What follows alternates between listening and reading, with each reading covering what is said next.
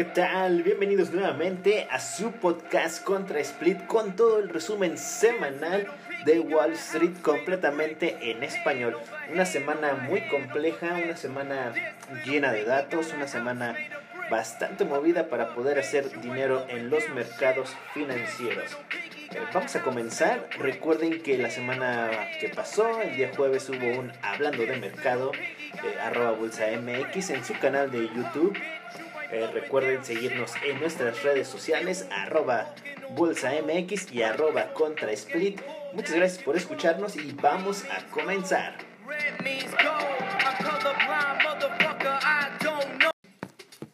Vamos a comenzar con algunas noticias que fueron saliendo alrededor de la semana y por supuesto con el resumen semanal. Los principales índices accionarios en Estados Unidos concluyeron en terreno negativo el día viernes, afectados principalmente por las emisoras tecnológicas por segunda sesión consecutiva. Por otro lado, la generación de empleo en Estados Unidos siguió desacelerándose en agosto lo que generó preocupaciones sobre la recuperación económica provocada por el COVID-19. Las nóminas no agrícolas aumentaron 1,371 millones contra 1,734 millones del dato anterior. El sentimiento negativo se extendió a Europa y los principales índices accionarios concluyeron con pérdidas. El FTSE 100 bajó menos 0.88 afectado principalmente por el sector de bienes inmobiliarios, mientras que el DAX alemán perdió menos 1.65%, lastrado mayormente por el sector de bienes inmobiliarios también. En Alemania, los pedidos de bienes industriales crecieron 2.8 en julio, ubicándose por debajo de lo esperado en el consenso con 5.0%. En el mercado de bienes básicos, el petróleo Brent cayó menos 3.40% a 41.44 dólares y el WTI bajó de los 40 dólares, cayó menos 3.87% a 39.77 dólares. El oro ganó 0.05% y la plata avanzó 0.83% los índices, el Dow Jones cayó menos 0.56% a 28.133 unidades, el Nasdaq bajó menos 1.27% a 11.313 unidades y el SP 500 perdió menos 0.81%. Cierra en los 3.427 unidades. Eh, este fue el resumen de cómo quedan los mercados en esta semana, una semana de corrección. Como ya decía, el Nasdaq fue el que el sector tecnológico el que más sufrió, cayó un menos 10% en dos días, eh, desde el máximo del miércoles al mínimo del viernes. Posteriormente el cierre tuvo un pequeño rebote para poder este, reducir las pérdidas que tuvo a lo largo del día. Eh, en esta semana salieron algunos datos macroeconómicos que ya se han tratado en el video de la semana. Eh, no vamos a volver a tocarlos, si gusten pueden consultarlos en el video de YouTube. Salieron unos PMI de, de Europa, buenos datos, y también salió el dato de la inflación en Europa, una inflación que ya es negativa. Recuerden suscribirse al canal. Y otra noticia que está saliendo el día viernes después del cierre fue que Tesla, eh, el cohete Tesla, no va a ser anexado en el SP500 y en su lugar va a entrar Etsy. Eh, principalmente, eh, bueno, a deshoras después del mercado cerrado cayó un menos 7% tras darse a conocer que no lo iban a integrar en el SP500 y recordemos desde que estaba alrededor de los mil dólares estaban los rumores que se iba a anexar al índice SP500 y donde los fondos podrían haber estado obligados a comprarlo y eso iba a hacer aumentar su cotización. Posiblemente eh, muchos con esa idea empezaron a comprar, a inflar el precio y precisamente ese es uno de los problemas que, que algunos analistas lo están viendo. Aparte de lo que mencionan, por ejemplo, Nicolás Colas eh, cofundador de DataTrek, dice que hay dos problemas principalmente que ven Tesla por el cual posiblemente no lo hayan este, agregado. Eh, todo esto fue causado por la creciente capitalización de mercado de Tesla que actualmente ronda los 417 mil millones de dólares. Una de esas puede ser la volatilidad no deseada. Y es que uno de los problemas de Tesla es que al momento de que ingrese al índice tendrá inmediatamente una ponderación del 1.5% en el SP500, lo que concentraría aún más la ponderación del índice en un solo puñado de tecnológicas. Ya sabemos que el SP500 lo, mueven alrededor de 5 o 6 eh, empresas que tienen una fuerte ponderación y más del sector tecnológico. Eh, por otra parte, también eh, destaca que la, acción de Tesla ha sido muy volátil en el, último año. Es decir, sube eh, en promedio un 2%, 3% y así también puede estar bajándolo. Entonces, eso también afecta al índice SP500.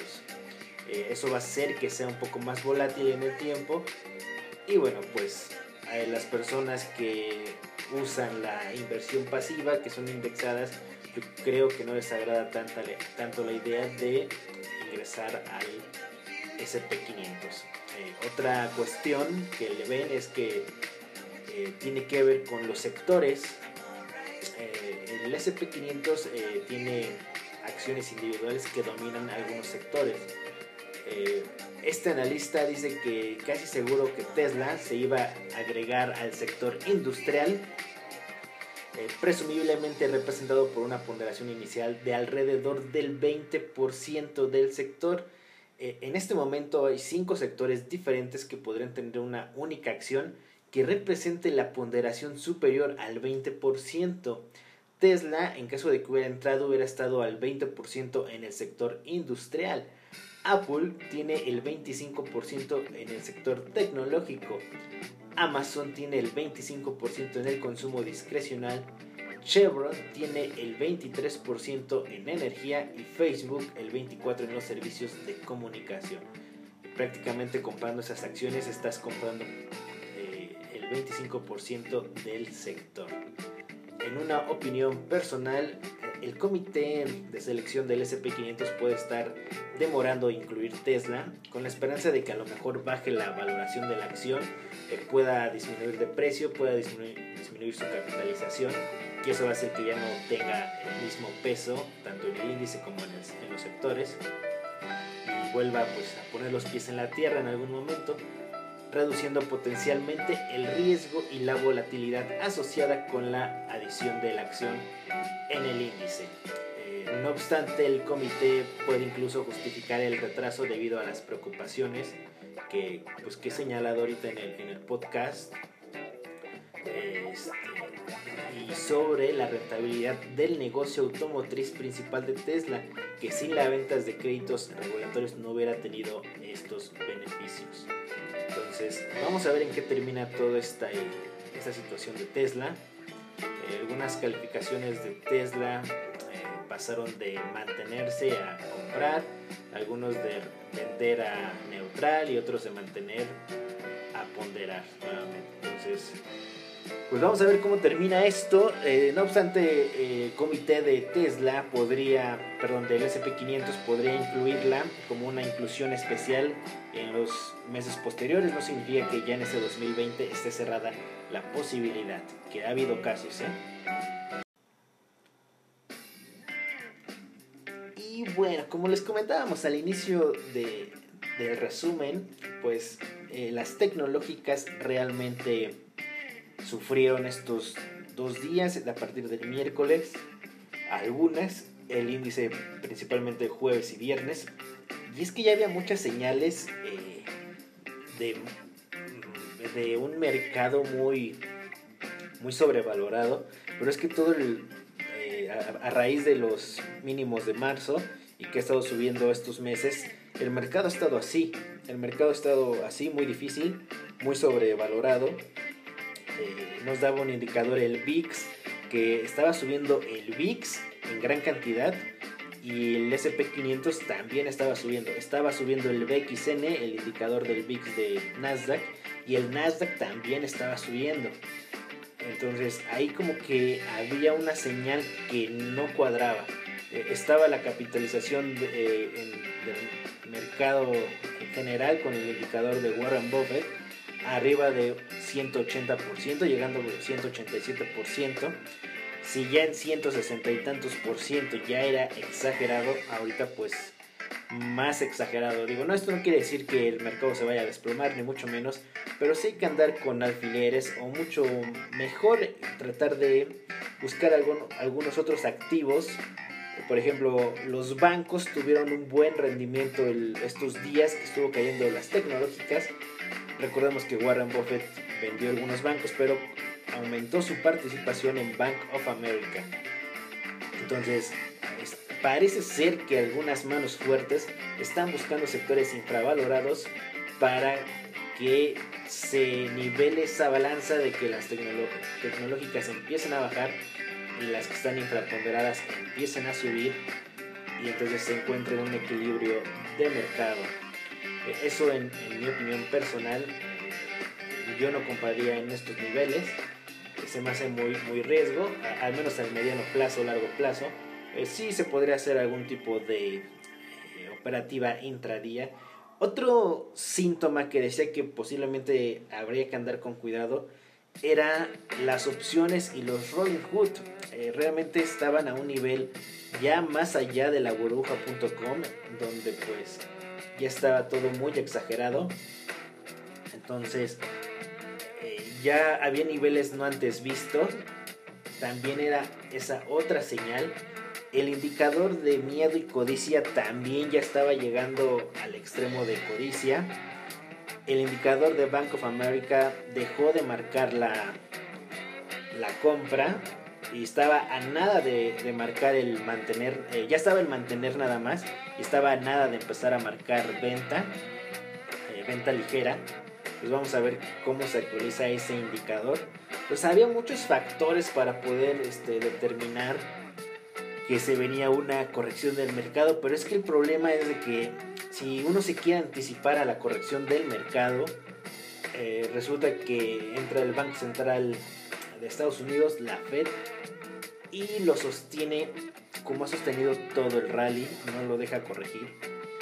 Entonces ahí está el problema, uno quiere o cree que va a llegar el techo y no es bueno tratar de cazar el, el techo desde mercados ni pisos pero tampoco es bueno seguir ese tipo de, locuras, porque es eso.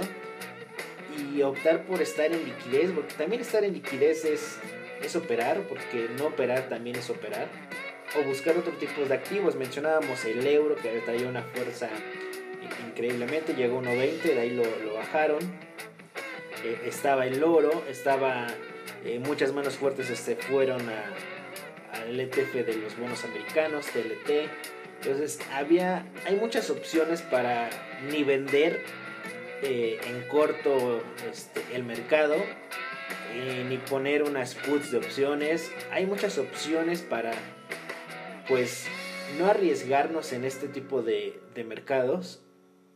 Entonces, mm, vamos a ver cómo apertura el martes. Recuerden que el lunes no se abre el mercado. En mi opinión, yo creo que todavía puede venir este eh, algo más de corrección. Digo, al final de cuentas el viernes lo regresaron un poco, pero sí está muy deteriorado el gráfico. Habría que checar soporte, resistencia, si no rompió una línea de tendencia.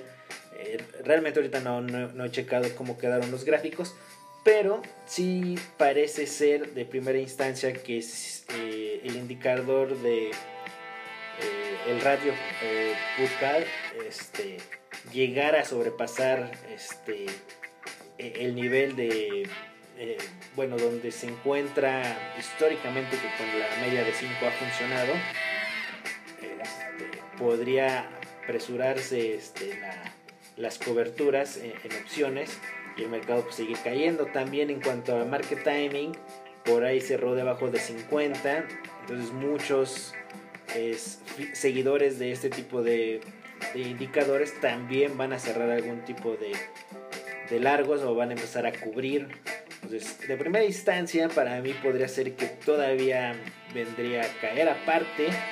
Eh, estamos en una transición de gama donde el mercado va a comenzar a ser un poco más volátil. Entonces, todavía yo creo que va a tardar. Yo creo que ya de aquí desde septiembre hasta que pasen las elecciones, yo creo que vamos a estar así.